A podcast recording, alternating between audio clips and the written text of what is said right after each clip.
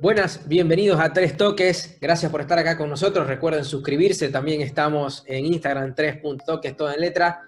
Hoy con un invitado de lujo, Miquel Villarroya. Gracias por estar acá con nosotros. Te hemos visto como colaborador en el 9 y medio, pero más importante aún son los análisis tácticos que si no lo han visto, vayan y síganlo en Twitter porque de verdad, en mi opinión, es un lujo eh, los análisis tácticos de cómo se plantearon los partidos, cómo las pizarras de cada entrenador, interesantísimo. Así que gracias, Miquel, por estar acá con nosotros. Un placer, un placer estar aquí y, estoy ya dispuesto a charlar de, lo que sé y sobre todo si es de altera, pues mucho mejor. Exactamente. Vamos a empezar con este equipo que en líneas generales no tuvo un año muy bueno, pero cerró con muy buenas sensaciones y ahora en, en pocos días, en pocas semanas, ya tiene dos títulos en la vitrina háblame de cómo ha sido tu impresión en este corto tiempo que, hemos estado viendo a Arteta al mando del Arsenal.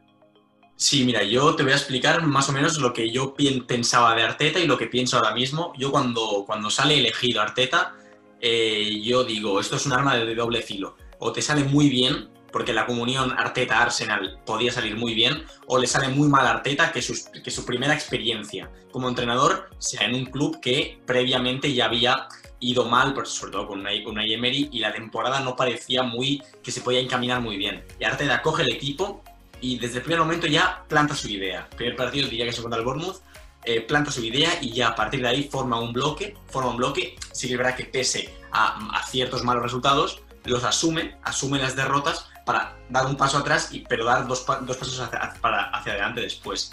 Eso, es muy importante porque Arteta desde, el primer momento ya tiene una idea. Y ahora mismo, después de 6-7 meses, los jugadores ya creen en esa idea. Y tú ves a Aubameyang, sobre todo es el capitán, ves a Shaka, que tuvo problemas con la afición, ves a David Luiz, David Luiz, que ya todos confían en una idea.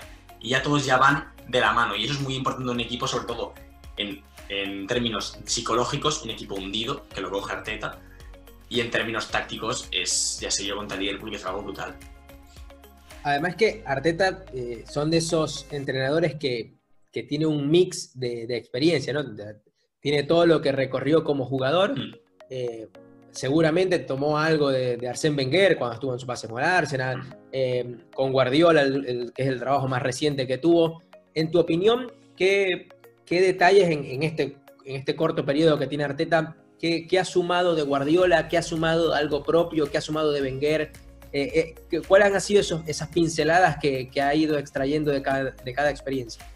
Sí, mira, Arteta a mí me da la sensación que tiene dos puntos a favor muy claves. Y es, uno, liderazgo en el club, es decir, es una leyenda del club. Y dos, lo que comentabas, viene como entrenador. Y eso es muy importante porque se ven, ambas cosas se ven reflejadas muchas veces en el campo.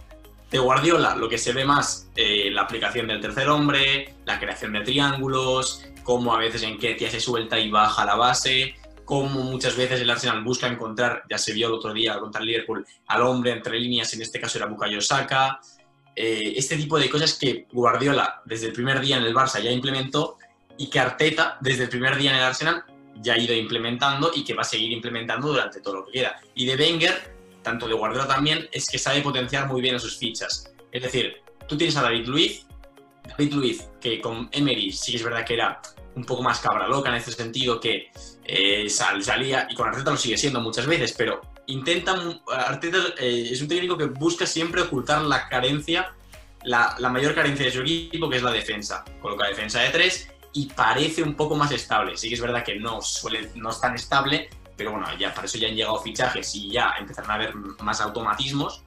Y luego, sobre todo, lo que me quedo es Aubameyang. Aubameyang se ve claro el antes y el después con Arteta eh, el otro día, por ejemplo, en la final, lo ves recibiendo un uno contra uno en banda, que es lo mejor que sabe hacer, sale en velocidad, chuta y marca. Quiere decir, es algo que Arteta desde la pizarra potencia bien sus fichas para ocultar la carencia que pueden llegar a tener.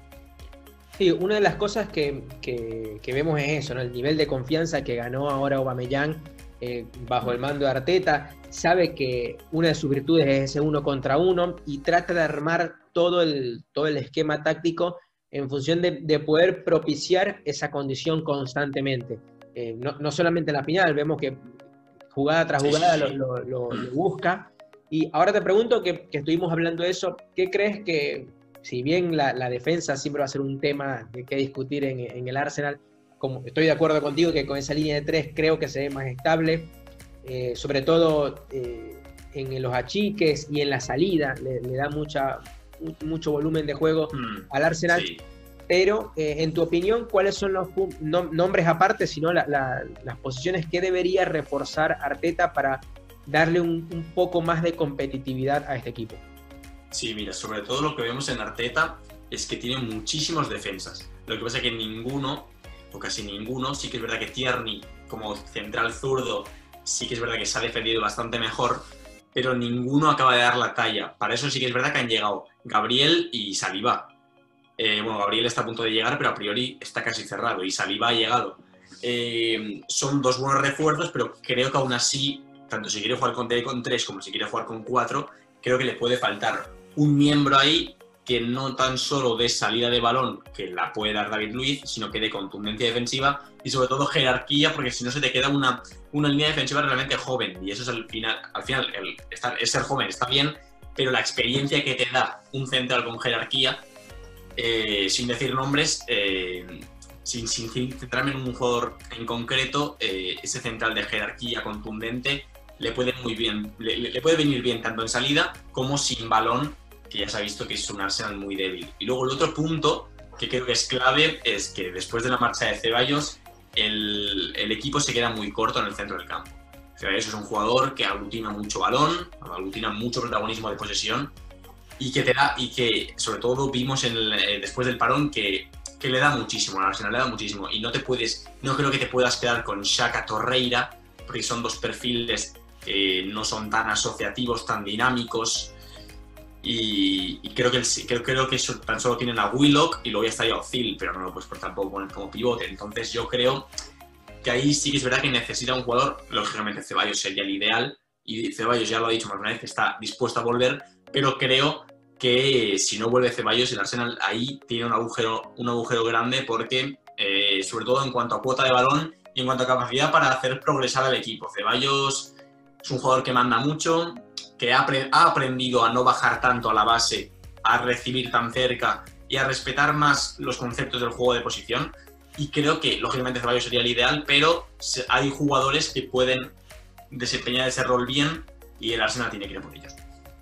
Seguramente, eh, para mí más, más que la defensa, creo que ese medio campo, la ausencia de Ceballos. Yo, sí, yo también. ¿eh? Muy buen jugador Ahora, ahora tengo una, pregunta, ¿no? Porque sabemos que, Arteta tiene eh, una filosofía de juego que, por lo menos lo que nos ha, dejado estos meses, ya va quedando un poquito clara qué es lo que pretende él, sí.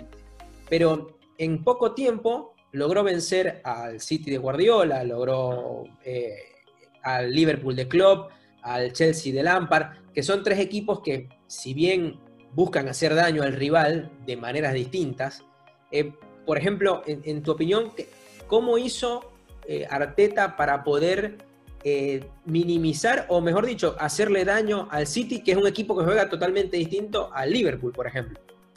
Sí, mira, lo que me sorprende de, Arteta es su capacidad para, analizar a sus rivales y, crear un plan operativo para hacer daño a las debilidades del rival.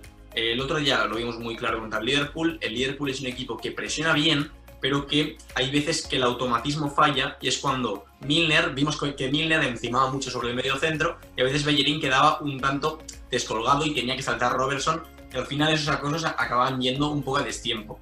Ahí Arteta lo pilla y dice, vale, voy a colocar a espalda de Robertson a Bukayo Saka. Lo voy a colocar siempre ahí en salida. Entonces, en ese momento en que Robertson salta y pica en, el, eh, en, en, Bellerín, Bukayo Saka se mantiene atrás de, Robertson, recibe y activa a Aubameyang en uno contra uno.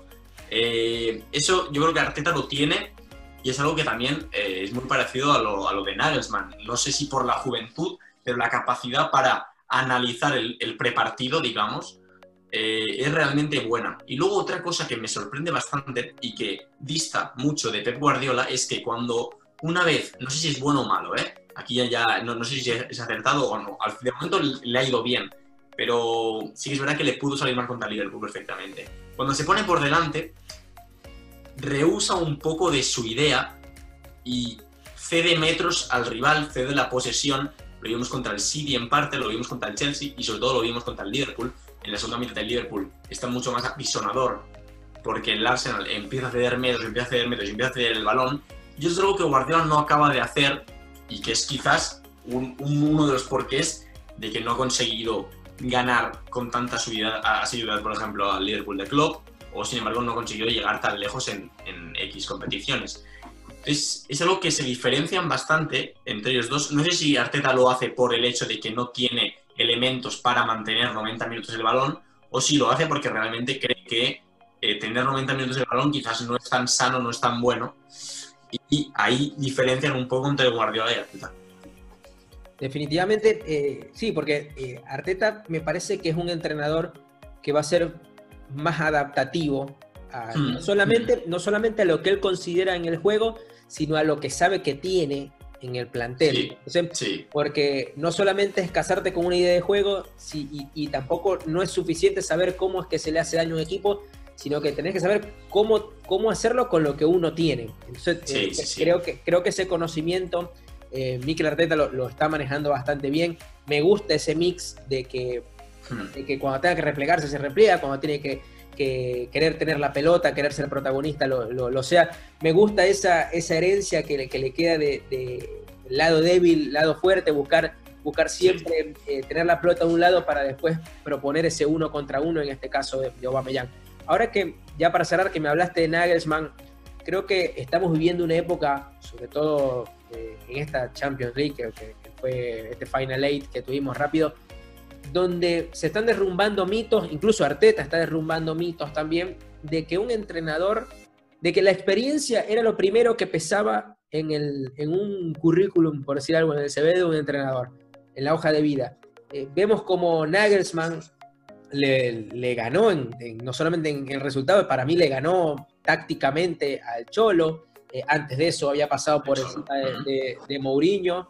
Eh, vemos a, Arteta que va empezando, pero con una idea clara y su experiencia como jugador lo, potencia. Entonces, eh, ¿cuál es tu opinión ahora de, de, eso? ¿no? Porque siempre era como que un entrenador tiene que tener no sé cuántos años, para que llegue a la élite tiene que tener no sé cuántos años de experiencia, no sé Entonces, ¿cuál es tu opinión ahora de lo que estamos viviendo ahora con estos entrenadores? Sí, sí que es verdad que es un tema que va muy por casos, porque sí que es verdad que a veces los jóvenes no siempre, no siempre suelen rendir, pero sí que es verdad que sobre todo hemos visto en Alemania una camada de entrenadores jóvenes, Marco Rose, Julian Nagelsmann, como, como, eh, puede, llegar a pasar a un segundo plano si realmente la formación es buena. Y sobre todo lo que me parece muy, lo parece clave es que todo este, este tipo de entrenadores, si te fijas, son muy intervencionistas y eh, no, sé, no, sé si utilizan, sobre todo en el prepartido, eh, X herramientas o lo que sea, pero sí es verdad que preparan mucho mejor los partidos y quizás va un poco en el sentido de, la modernización del análisis del, rival, el análisis mucho más minucioso, eh, la modernización incluso de los entrenamientos. Y eso es algo que tanto Arteta como Nagelsmann, como Tuchel, como Marco Rose tienen que son intervencionistas, que, que preparan bien los partidos y que sobre todo, si te fijas, los tres tienen una idea fija, una idea clara y no se suelen salir mucho de la raya. Entonces yo creo que eso es clave para dejar, la idea, dejar digamos, la experiencia a un, costado y saber llevar un grupo, porque sí es verdad que lo, lo que te da la experiencia es la gestión del grupo que te la da, es magnífica, pero sobre todo, en el caso de Nagelsmann es muy, mucho más diferente porque Nagelsmann no ha sido jugador, Arteta sí que tiene el plus que ha sido jugador y es leyenda del club, pero creo que eso es importante, que si demuestras, si haces creer a, tu equipo que la idea es válida, que la idea vale y que confían todos en una misma, idea, la experiencia puede quedar a un costado y la gestión del grupo puede ser mucho mejor, sí, sí. Además de que en este torneo vimos que no solamente, obvio, el, trabajo previo, los entrenamientos, cómo se plantea el partido es, importantísimo, pero eh, pesaba mucho también cómo reaccionaban los entrenadores a las lecturas durante el partido. Eh, a mí me gustó mucho, por ejemplo, Tuchel tiene, tiene eso muy bueno que este, logró leer en, en, ocasiones contra el Atalanta, contra el Leipzig, eh, momentos del juego donde, bueno, acá tengo que intervenir y hago esta modificación, listo, inclino la balanza a mi favor eh, es mucho más, más fácil para estos entrenadores, que como dices tú, que son intervencionistas, eh, voltear el juego cuando hay una circunstancia que, les está haciendo daño. Y, creo que esa, esa agilidad la están ganando son esta camada de, entrenadores jóvenes, más que un, entrenador con experiencia, que, obviamente la experiencia suma, pero esta habilidad, como que eh, este crecimiento de, potencial que tienen ahora los entrenadores, me parece muy interesante y, están rindiendo frutos, por lo menos eh, en estos últimos años que hemos estado viendo. Este, bueno, muchísimas gracias, Miquel, de verdad que eh, para mí me, encantó tenerte acá en, el programa. Eh, este Arsenal que está dando mucho de qué hablar, seguramente eh, vamos a tener muchos temas para, invitarte, así que te dejamos las puertas abiertas para que vengas cuando quieras. Gracias por estar acá. Un placer, me, ha encantado charlar contigo y claro, yo estoy disponible para lo que tú me pidas, cualquier tema, lo hablamos y, no, no me importa salir aquí porque ha sido un placer, la verdad. Buenísimo, un abrazo, Miquel.